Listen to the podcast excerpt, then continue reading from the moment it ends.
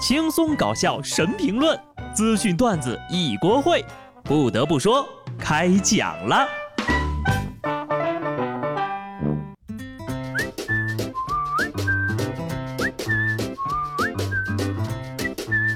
Hello，听众朋友们，大家好，这里是有趣的。不得不说，我是机智的小布。假期结束了啊，又到了努力打工的日子了。本来吧，元旦那天是有节目的，但是因为我被抓出去做外勤了。然后那天呢就特别冷，接着我就着凉了。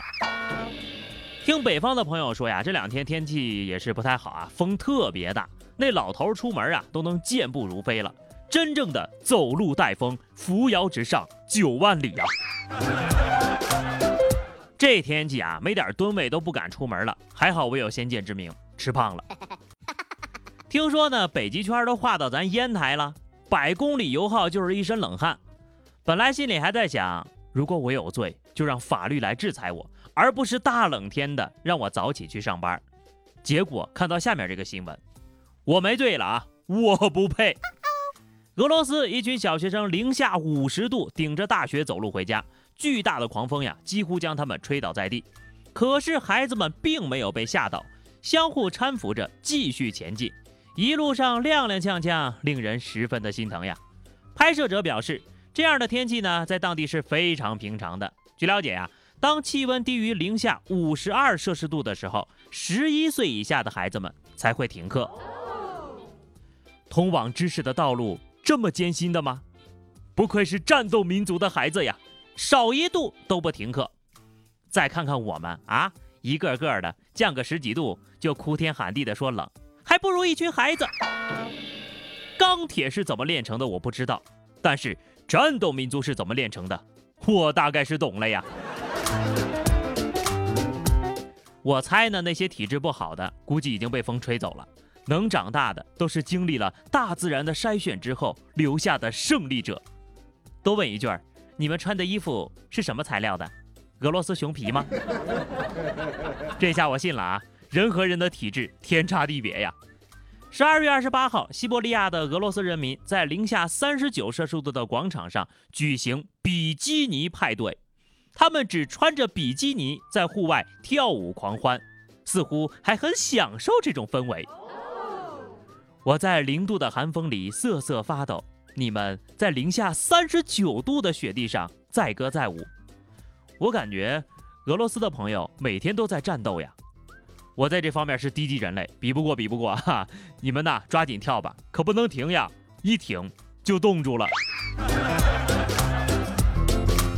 说完国外呢，还是说回咱国内啊。虽然说二零二零年已经过完了，但是去年的沙雕新闻还得再飞一会儿。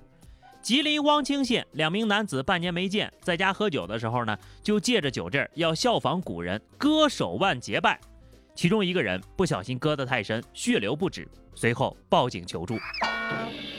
不求同年同月同日生，但求同年同月同日死。生死兄弟，实锤了。感情深就要割得深，俩人这智商呀，还真挺适合结拜的。不过你们有没有看过电视剧？别人结拜割的都是手指头呀，差点没赶上二零二零沙雕新闻的末班车。真是辛苦二位了呀！沙雕新闻告诉我们，这年头有情有义的人呢不在少数，是兄弟不仅要一起割腕，还要一起吃牢饭。安徽亳州雷某在酒桌上听到朋友闹矛盾，正在派出所调解呢。为了帮朋友说情呀，他开着车直奔所里。民警一闻，哦吼，一身酒气啊！经检测，雷某属于饮酒驾驶。好家伙，年底促销买一赠一，还送货上门了，这是把派出所当成你们家村委会了呀？看得出，这是为了冲击年度沙雕新闻，持续发力了。不过我好像记得之前有一个同款呢，你这不行呀，撞款了也上不了榜。下面这个挺新鲜啊，可以上榜。河南南阳一个小区业主向保安反映，自家小孩放在楼梯间里的奥特曼玩具没了。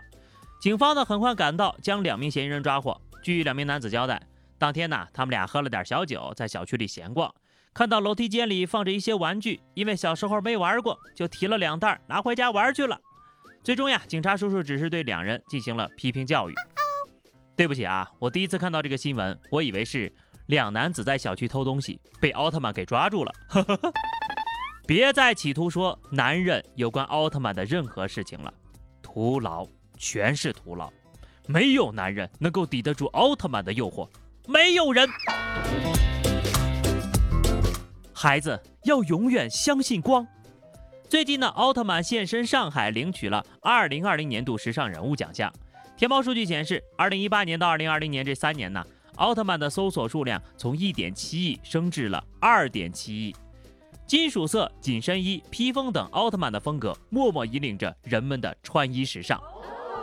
重铸奥特曼的荣光，吾辈义不容辞。